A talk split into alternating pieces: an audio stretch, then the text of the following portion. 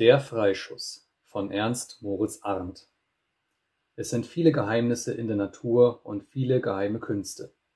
Wer sie hat und sie zu guten Werken und zum Lobe Gottes anwendet, dem bringen sie die Seligkeit. Wer sie aber mit vorwitziger Lust gebraucht und einbildisch und hochmütig darauf wird, der gerät in die schwarze Nacht des Aberglaubens und der Verblendung und verliert den hellen und geraden Weg des Himmels. Gefährlich ist es dem Menschen überhaupt, Geheimnisse zu suchen, wenn er nicht Gott sucht. Gottes tiefe Geheimnisse mag er immer und immer wieder suchen mit stillem und gläubigem Herzen und mit züchtigen und verschwiegenen Lippen.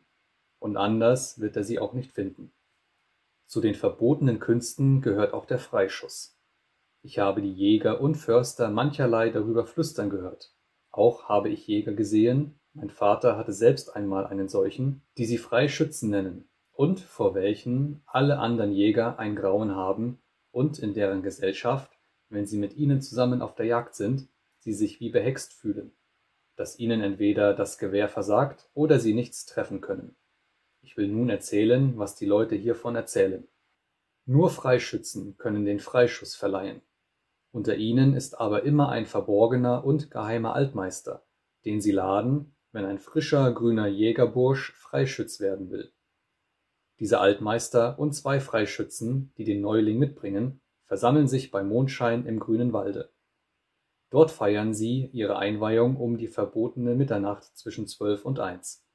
Der Jüngling wird splinterfasernackt hingestellt, wie Adam im Paradiese stand, damit sie ihn untersuchen und zusehen mögen, ob er einen Fehl habe denn ein mit irgendeinem Fehl behafteter und der nicht mehr Junggesell ist, mag nimmermehr Freischütz werden. Wenn er untadelig erfunden worden und sich rein bekannt hat, lassen sie ihn niederknien und halten greuliche Gebete und Beschwörungen über ihn, die ich nicht wieder erzählen darf. Und er selbst muss ähnliche Gebete tun und schreckliche Gelübde und Flüche und Schwüre nachsprechen.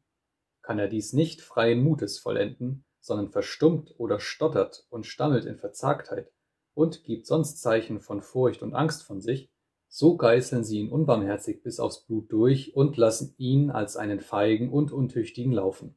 Es sind aber, wie wohl viele bei der fürchterlichen Einweihung so durchgepeitscht und weggejagt sind, diese greulichen Dinge fast nie zur Klage gekommen, noch Freischützen gerichtet worden, weil sie sich wohl in Acht zu nehmen wissen.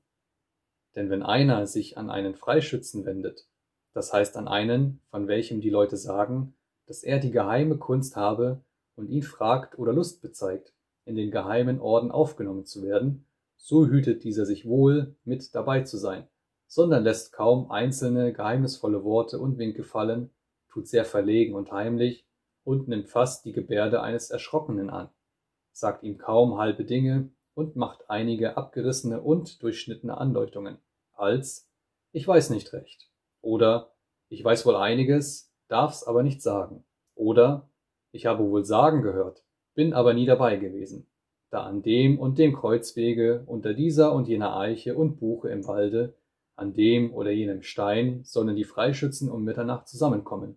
Und wer eingeweiht und aufgenommen sein will, der muss drei oder vier Neumonde hintereinander um zwölf Uhr des Nachts mit Büchse, Kugel und Schrot sich an einer solchen Stelle einfinden und warten, ob ein Altmeister kommt denn dreimal hintereinander müssen sie gehen und kommen und ihre Stunde abwarten und gegen alle Schrecken der Nacht und gegen Gespenster und den Teufel und sein Heer und gegen das eigene Gewissen sich fest zeigen. Darauf erscheint den vierten Neumond der Altmeister nebst zwei Freischützen. Das sind aber gewöhnlich solche, die der Lehrling nimmer gesehen hat und die er auch nicht leicht bald wieder sehen wird. Und wie sollte er sie auch kennen? Denn sie erscheinen fast immer vermummt, und ließe er sich merken, dass er je einen gekannt habe, so würde er heimlich erschossen und nimmer wieder gesehen. Und weil die Freischützen solche stummen Gerichte halten, darum verschwindet so mancher frische junge Jägermann und weiß kein Mensch endlich, wo er gestorben und geflogen ist.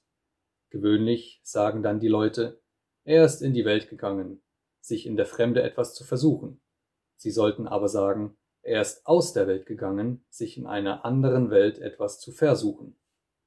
Wenn nun der Altmeister und seine beiden Beisitzer die erste Vorbereitung gemacht haben und wenn mit vielen heimlichen und entsetzlichen Worten und Gebärden die Beschwörung und Verlobung im Namen des höllischen Fliegenkönigs Belzebub geschehen ist, muss der junge Schütz sein Gewehr ordentlich laden.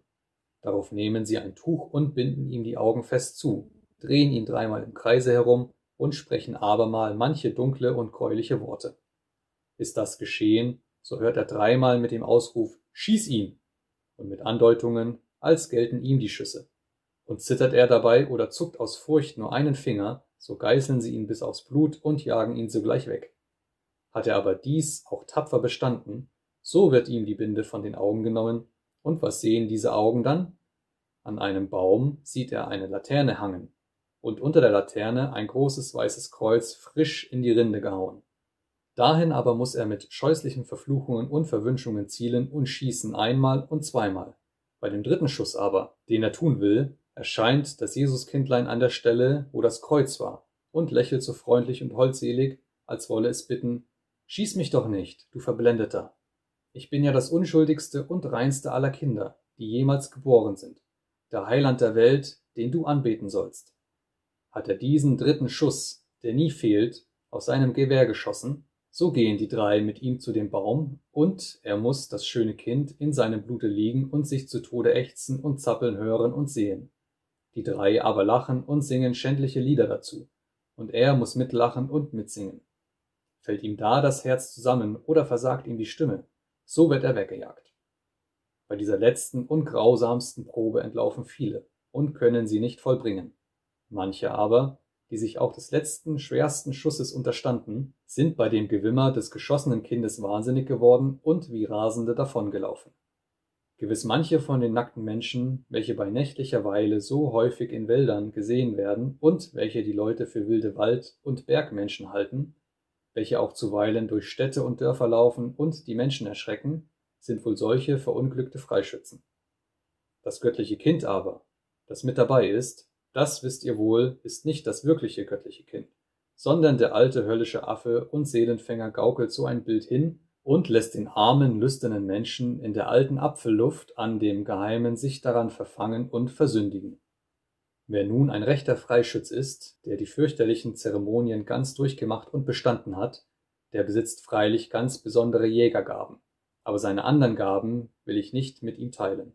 Freischütz wird er wohl vorzüglich deswegen genannt, weil niemand ihm sein Gewehr besprechen oder behexen kann, oder auch wohl deswegen, weil kein Gefrorener oder Behexter oder durch die siebenfache und siebenundsiebzigfache Passauer Kunst gehärteter vor seiner Kugel stehen bleiben. Andere sagen, Freischütz heißt er wegen der drei freien Schüsse, die er für jede 24 Stunden hat. Er kann nämlich jede 24 Stunden drei Stück Wildbret oder Geflügel, was er eben haben will, mit seinen drei Freischüssen fällen, ohne dass sie auf dem Felde oder im Walde sichtbar da sind. Denn die müssen kommen und fallen, so wie er sie in Gedanken aufs Korn nimmt. Er schieße bei Tage oder in der Nacht, ins Weiße oder in die leere Luft.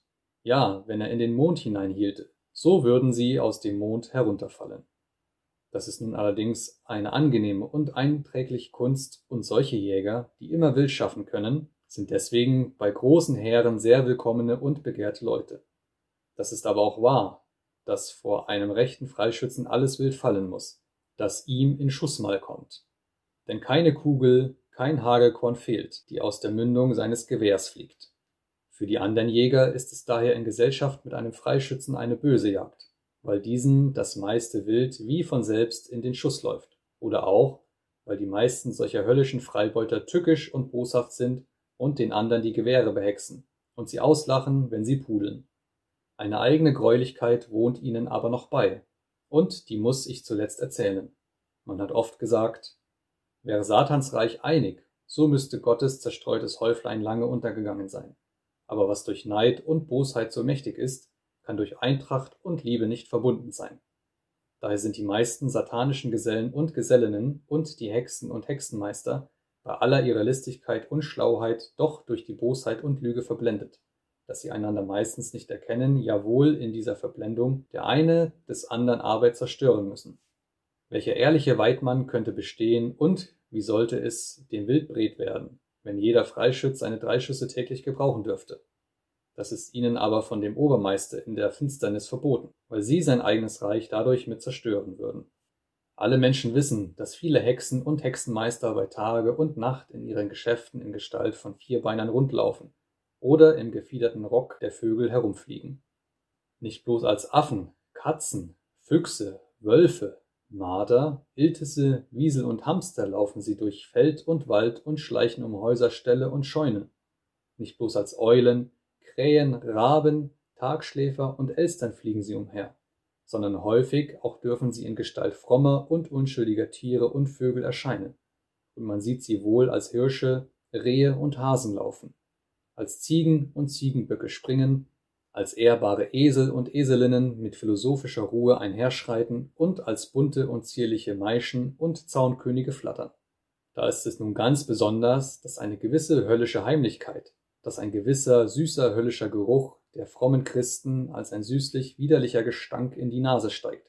Kurz, dass eine eigene höllische Witterung, auch bei der Unwissenheit, was Gefährliches dahinter stecken könne, solche Genossenschaft des satanischen Bundes oft mit unwiderstehlicher Gewalt zusammenlockt.